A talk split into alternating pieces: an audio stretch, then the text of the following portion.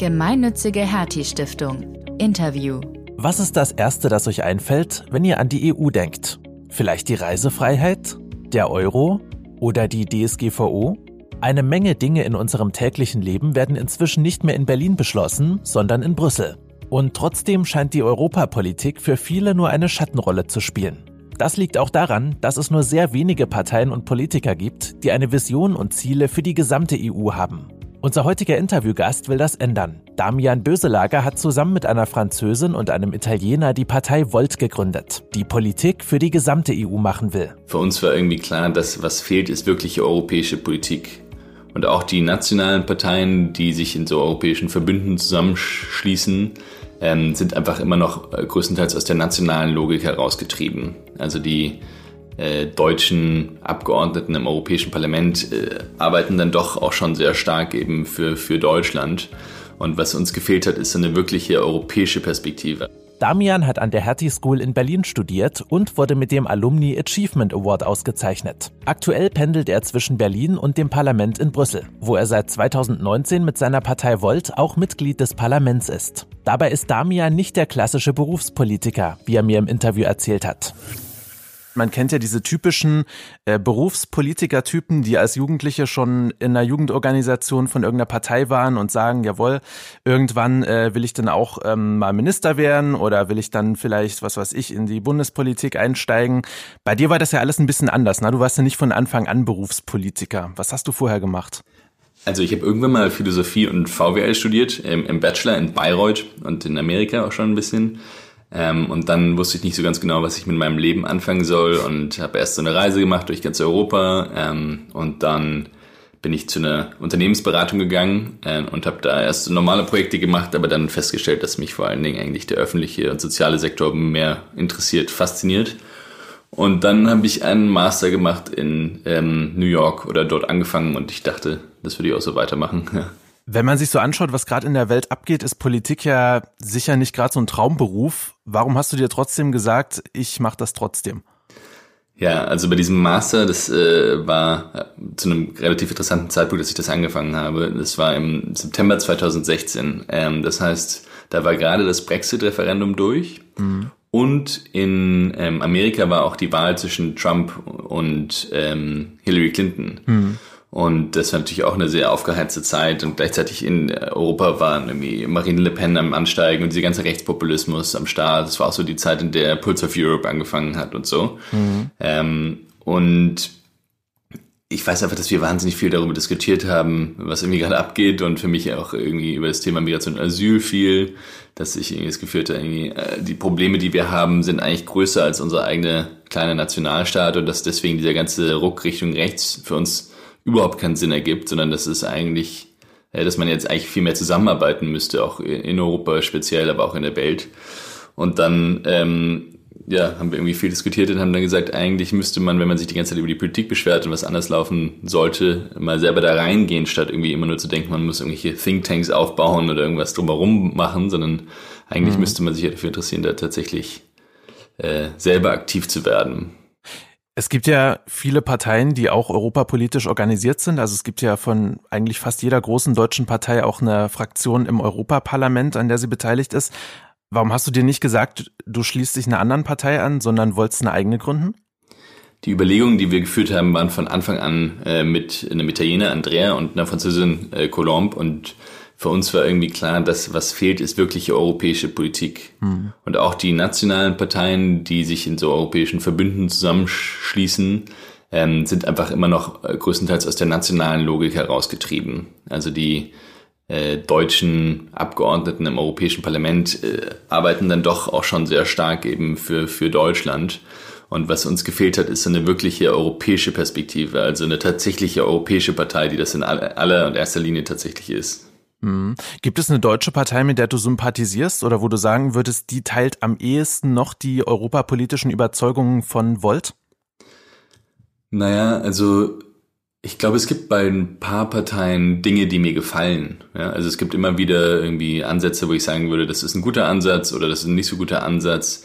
Ähm, aber im Grunde sehe ich schon, dass so eine klare Vision für Europa eigentlich nur bei uns existiert. Also zu sagen, wir wollen tatsächlich jetzt darüber reden, dass die EU sich reformiert und dass wir es hinkriegen, einen richtigen europäischen und eine richtige europäische Demokratie aufzubauen. Also so eine starke Vision. Ähm, und mit so einer Priorität gibt es, glaube ich, nur bei uns. Es gibt sicher bei den Grünen und bei anderen Parteien ähm, Leute, die auch Föderalisten sind, ähm, aber sozusagen seinen, seinen Kern darin aufzubauen, zu sagen, wir sind eben nicht mehr nur eine nationale Partei, sondern wir sind wirklich eine 100% europäische und in erster Linie europäische Partei, das äh, gibt so, glaube ich, nicht. Es gibt ja über das EU-Parlament, wenn man sich so in Politikkreisen umhört, ein bisschen das Vorurteil, dass dort vor allem Politiker sind, die in der Bundespolitik lange aktiv waren und dann sagen, sie wollen mal so kurz vorm Ruhestand noch mal so eine ruhige Kugel schieben. Ist das nur ein Klischee oder ist es wirklich so? Ich glaube, das war lange Zeit schon der Fall, immer mal wieder. Ähm Einfach weil man das Gefühl hatte, das Wichtige passiert in der nationalen Politik und da oben, das ist ja gar kein richtiges Parlament, sondern das ist halt irgendwie so, was weiß ich, da reden halt sehr viele Leute. Ähm, was auch einfach lange daran lag, dass das Europäische Parlament sich seine Rechte erst erkämpfen musste. Mhm. Ähm, und es gab immer wieder wirklich gute europäische Parlamentarier, die das auch eben versucht haben. Und jetzt würde ich sagen, mit der 2019er Wahl sind auch schon eine ganze Menge wirklich gute Leute ins Europäische Parlament wieder eingezogen. Ähm, also es sind 60 Prozent neue Parlamentarierinnen und Parlamentarier da am Start jetzt. Mhm. Ähm, und ich glaube, dass jetzt eigentlich der Zeitpunkt reif ist zu verstehen, dass es eben super wichtig für uns ist, was auf europäischer Ebene passiert. Ich meine, wir reden in, und gerade stellt eigentlich die Europäische Kommission eben das neue Wachstums- und Aufbruchs- und Wiederaufbauprogramm vor, was jetzt irgendwie auf äh, Covid-19 reagiert. Ähm, und ich glaube, jetzt ist ein guter Zeitpunkt zu verstehen, dass Europa erste Priorität ist und nicht zweite. Hm. Wie viele junge Menschen sind im EU-Parlament am Start? Ich habe die Zahlen nicht am Start, aber es sind ungefähr äh, schon. So. Ich weiß nicht, äh, also es, ich bin ja jetzt auch schon äh, 32, also kann man noch ähm, als jung zählen. Danke sehr. ähm, aber es gibt schon ein paar, die äh, tatsächlich auch äh, in ihren 20ern sind. Ich glaube, ich sag tatsächlich gerade bei in der Grünen Fraktion, aber auch in, in ein paar anderen. Ähm, ich, ich, glaube, was wichtig ist, ist eher ein junger Geist und den hat man vielleicht auch schon, wenn man eben neu ins Parlament einzieht ähm, und da den richtigen Mix zu finden zwischen irgendwie Leuten, die Lust haben, was zu verändern und denen, die irgendwie ein bisschen Erfahrung haben, ist super wichtig. Ähm, ich halte es für halt äh, jetzt vor allem meine Aufgabe eben mit den Leuten, die halt einen Aufbruch äh, haben wollen, dafür äh, mich einzusetzen, dass wir halt irgendwie die EU verbessern. Ne? Mhm. Das ist äh, einfach schon Kernelement meiner Arbeit. Wie sieht dein Arbeitsalltag aus im Europaparlament? Ähm, es gibt eine ganze Menge Meetings, jetzt sind die alle online, mhm. aber im Grunde gibt's halt einfach ganz kleine Plenarsitzungen, da sitzen dann alle ähm, Abgeordneten und Abgeordnetinnen zusammen. Dann gibt es äh, Gruppensitzungen, da sitze ich dann mit meiner politischen Gruppe zusammen. Ich habe mich den Grünen an, äh, angeschlossen, äh, nachdem wir verhandelt hatten mit Liberalen und den Grünen. Ähm, und sitze halt dann mit denen dann werden irgendwelche Gruppenstrategien oder sowas besprochen. Dann gibt es meine ganzen Ausschusssitzungen. Also ich sitze in vier Ausschüssen, das heißt, das ist eine ganze Menge Sitzungen, ähm, in denen ich da dann eben diskutiere über einzelne Themen und wir auch abstimmen. Und dann gibt es das, was ich fast am spannendsten finde, die sogenannten Shadows Meetings. Das sind so äh, Treffen, wo man über also äh, über einzelne Gesetzesakten redet. Das heißt, ich bin zuständig zum Beispiel für, für das Eurozonenbudget, das ist ein bestimmtes Instrument für die grüne Gruppe und dann gibt es einen Zuständigen aus den ganzen anderen politischen Gruppen und da wird dann wirklich technisch daran gearbeitet, äh, wie ein Gesetz oder wie halt ein Instrument, mit dem Geld ausgegeben wird, aussieht. Und das ist eigentlich das, was, was mir mit am meisten Spaß macht. Und dann gibt es tausende Meetings drumherum. Ähm, entweder mit Journalisten oder mit irgendwelchen Interessensvertretern, das können irgendwelche NGOs, zivilgesellschaftlichen Sachen sein oder auch irgendwelche Arbeitgeber- und Arbeitnehmerverbände und so. Mhm. Gehst du am Ende des Tages mit dem Gefühl raus, dass du wirklich was geschafft hast für die EU und für Europa oder ist da vieles eher Theorie? Also für mich war das erste Jahr erstmal extrem wichtig, ähm, um eben mich in meinen Themen zu positionieren und auch einzuarbeiten. Das heißt, in meinen vier Ausschüssen habe ich definiert, was ich mache. Das ist auf der einen Seite eben am europäischen Asylsystem zu arbeiten, an legale Arbeitsmigration zu arbeiten, an Verfassungsveränderungen zu arbeiten, an Wahlrechtsveränderungen zu arbeiten, an Digitalpolitik und Datenstrategien zu arbeiten und jetzt eben auch am Ozone-Budget. Also es ist so eine, äh, sagen wir mal, eine große Bandbreite an Themen ähm, und da, da war es mir erstmal wichtig, eben die äh, abzudecken und da irgendwie mich richtig einzuarbeiten und äh, auch mein Team einzuarbeiten, irgendwie das Parlament zu verstehen und so weiter. Und jetzt habe ich das Gefühl, dass wir sehr viel Vertrauen aufgebaut haben und sehr viel Expertise in den einzelnen Themen. Und jetzt wird sich halt zeigen, wie gut wir in der Lage sind, das irgendwie erstmal im Parlament umzusetzen und dann äh, als großes Fragezeichen über dem Ganzen steht natürlich, wie stark wirkt sich das, was wir dann im Europäischen Parlament schaffen, auf die wirkliche Welt aus. Ja, also wie stark ähm, übersetzen sich die ganzen Sachen, die ich irgendwie versuche anzutreten und anzustoßen, dann in, in den Lebensalltag von uns allen. Und mhm. das ist, glaube ich, was, was ich dann am Ende des Mandats beantworten kann. Okay. Wie begegnen euch denn die anderen großen Parteien?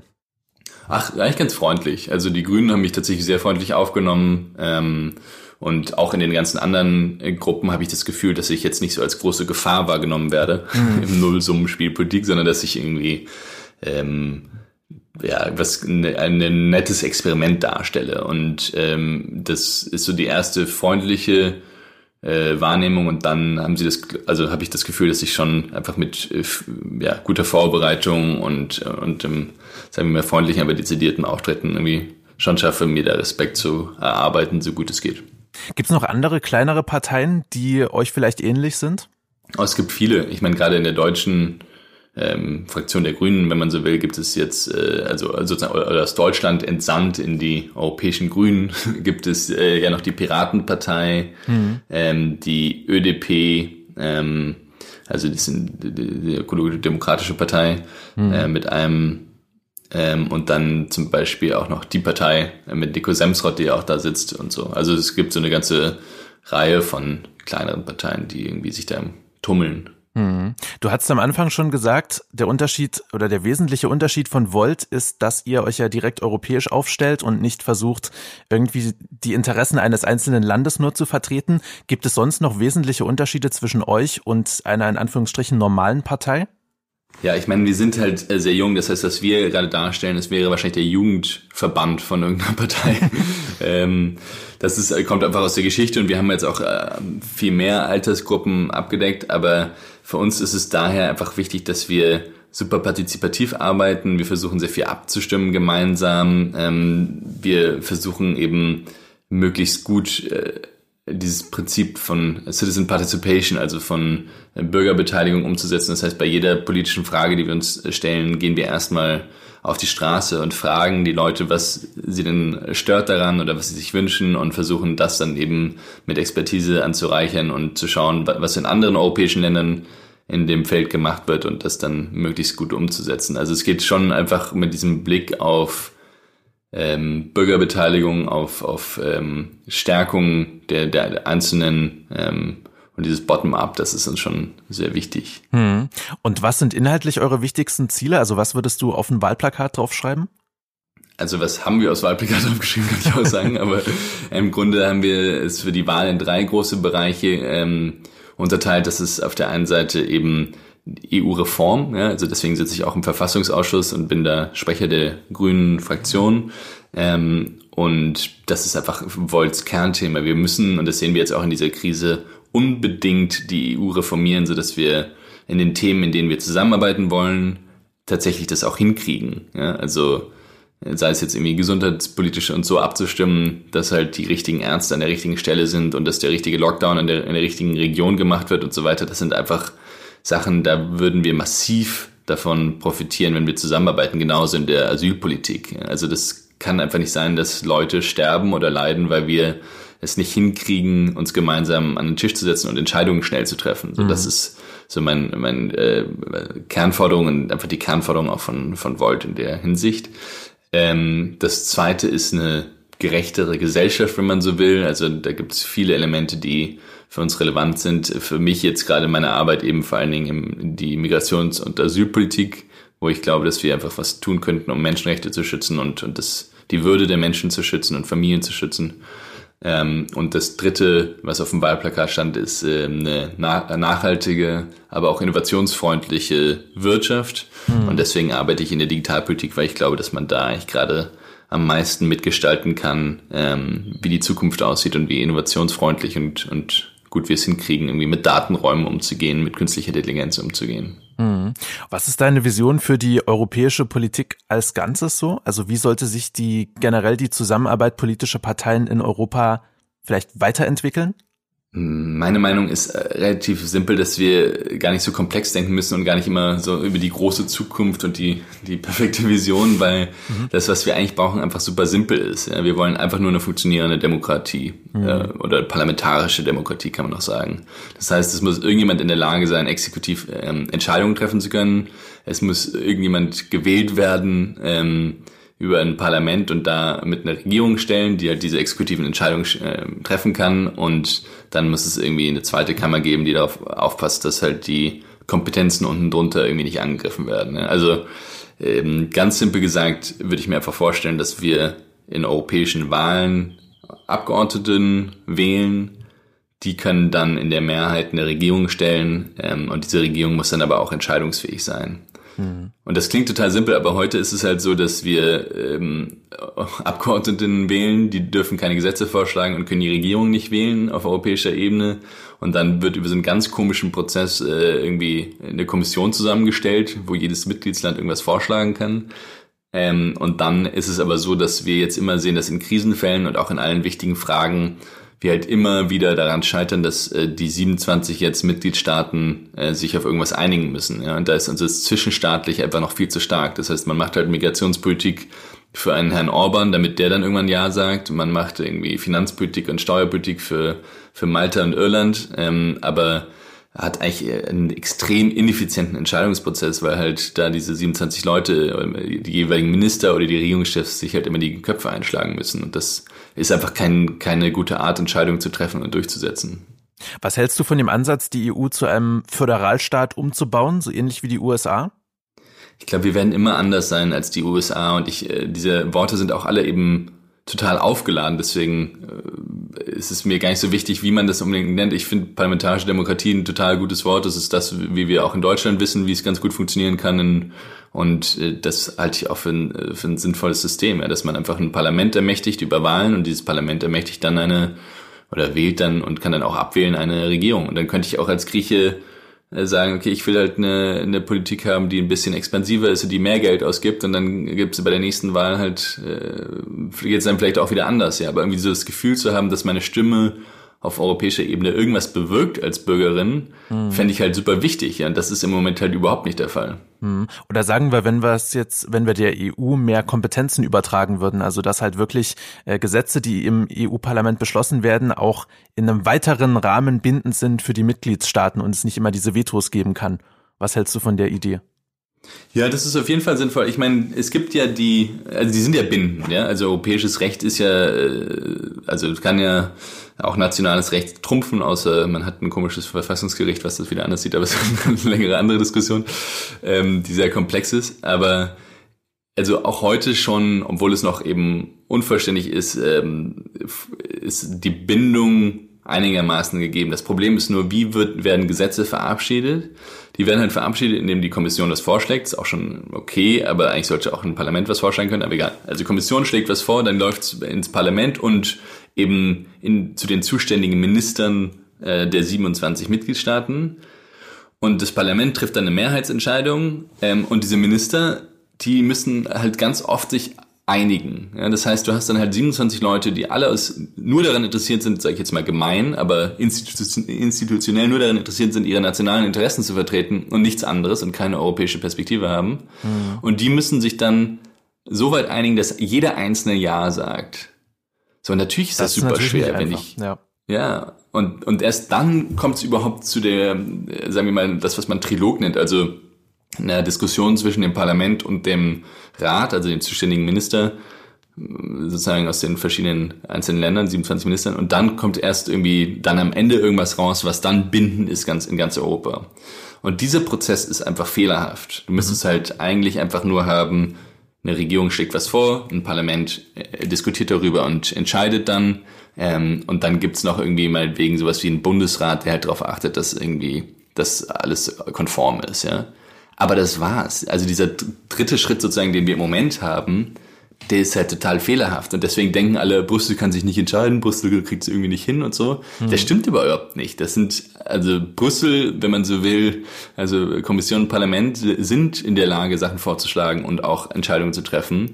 Es sind nur unsere eigenen Hauptstädte nicht in der Lage, sich zu einigen, weil sie es halt auch super schwer haben, mit 27 Leuten immer alle Ja sagen zu müssen. So, das ist einfach ein bescheuerter Prozess. Mhm. Glaubst du, die europäischen Länder sind homogen genug, dass man sie, ich sag mal so, zentralisiert regieren kann?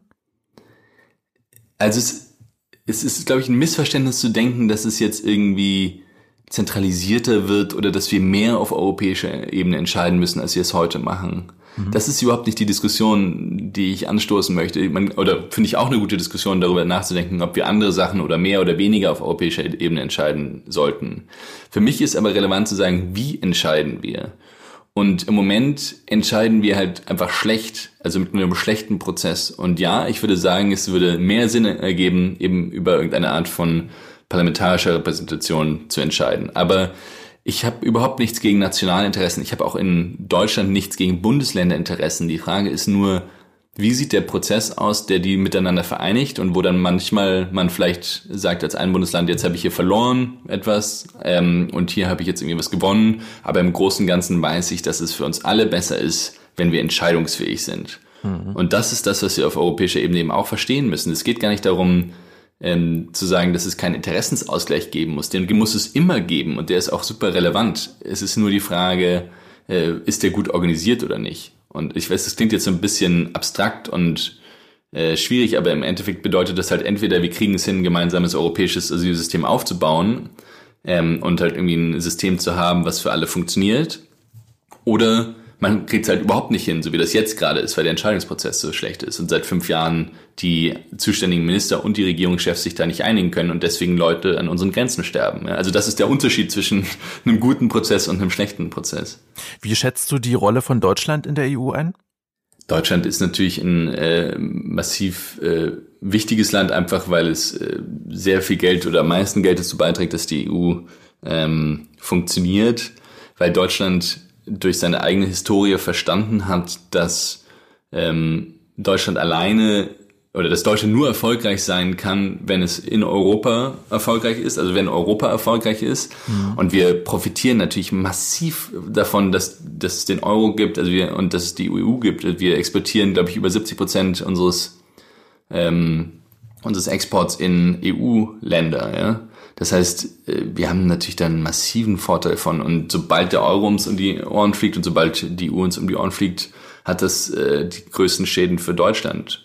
Und das verstehen, glaube ich, auch jetzt mehr und mehr Leute, dass man halt nicht denken kann, man kann irgendwie die ganze Zeit davon profitieren und dann äh, nichts, äh, nichts zurückgeben oder irgendwie denken, ach, lass mir die Italiener und die Portugiesen mit ihren blöden Schulden doch in Ruhe. Mhm. So einfach ist es halt nicht. Ja, und diese Rhetorik geht mir auch unglaublich auf die Nerven, wenn Leute irgendwie sagen, ach so, wir müssen jetzt hier immer zahlen und so, das ist auch so Schwachsinn. Also das ist wirklich äh, die kurzfristigste und auch äh, ja, kurzsichtigste und, und, und dümmste Perspektive, die man einnehmen kann. Also ich glaube, man kann verlangen, dass ähm, Gelder, wenn sie auf europäischer Ebene ausgegeben werden, dann auch sinnvoll nachvollzogen werden und dass es, äh, das Geld auch sinnvoll ausgegeben werden, das, da bin ich 100% dabei.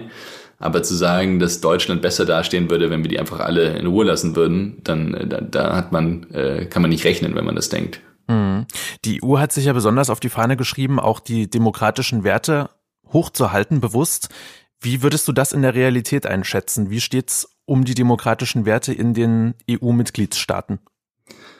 Ja, ähm, da legen sie natürlich ihr, ihren Finger in die Wunde. Ähm, ja. Innerhalb dieser Krise hat sich halt wieder auch gezeigt, dass gewisse Länder halt jede Situation nutzen, um ähm, weg von unseren demokratischen Idealen zu rutschen. Also insbesondere ähm, Ungarn mit seinen Notstandsgesetzen, wenn man die so nennen darf, und ähm, und äh, Polen. Ähm, und da zeigt sich halt wieder, dass wir daran scheitern, dass wir halt so ein halbfertiges Haus haben, ja? weil wieder ist es so, dass die Kommission nicht stark genug ist, da wirklich einzugreifen, Gelder zu kürzen, ähm, einfach tatsächlich äh, irgendwelche äh, Verfahren einzuleiten, die richtig Zähne haben, wenn ich das mal so sagen darf. Mhm. Einfach weil wir uns vorher nicht getraut haben, diese Macht auf die europäische Ebene zu übertragen. Das heißt, die Nationalstaaten haben gedacht, okay, cool, wir schützen uns und geben halt, machen, bauen halt keine wirkliche Europäische Union, sondern halt so eine halbe. Ähm, und dann fällt uns das jetzt oder wird das jetzt halt unser Nachteil, weil wir, wenn einzelne Nationalstaaten halt äh, Schwachsinn machen, so wie jetzt gerade Ungarn und äh, Polen, wir und Ungarn ist da wirklich sehr viel schlimmer, muss man auch dazu sagen. Ähm, sind wir, haben wir halt nicht die Instrumente da, um, um da halt eingreifen zu können. So deswegen wird es jetzt auch massiv drauf ankommen, ob wir alle anderen Länder auch mobilisiert bekommen, zu sagen, okay, wir wollen mehr Einwirkungsmöglichkeiten auf die europäische Ebene übertragen oder wir wollen auch zumindest in, auch in direkten Austausch jetzt mit Ungarn und Polen ganz, ganz klar machen oder für oberste Priorität setzen, dass es so nicht weitergehen kann. Weil es geht natürlich nur so lange für diese Länder gut, solange halt äh, irgendwie eine CSU denkt, dass sie Herrn Orban unterstützen muss und sozusagen andere Unterstützung aus, aus den anderen Mitgliedsländern kommen, weil dann plötzlich doch viele Nationalstaaten denken, okay, ich schütze lieber auch einen schlechten Nationalstaat davor, mhm. von der EU eins auf den Deckel zu bekommen, sonst könnte ich ja der Nächste sein. Ja? Also es ist halt diese, wie gesagt, bisschen bescheuerte Logik dann, die einfach aus dem Nationalinteresse herauskommt und die irgendwie nicht über seinen eigenen oder ihren eigenen Schatten sprengen kann.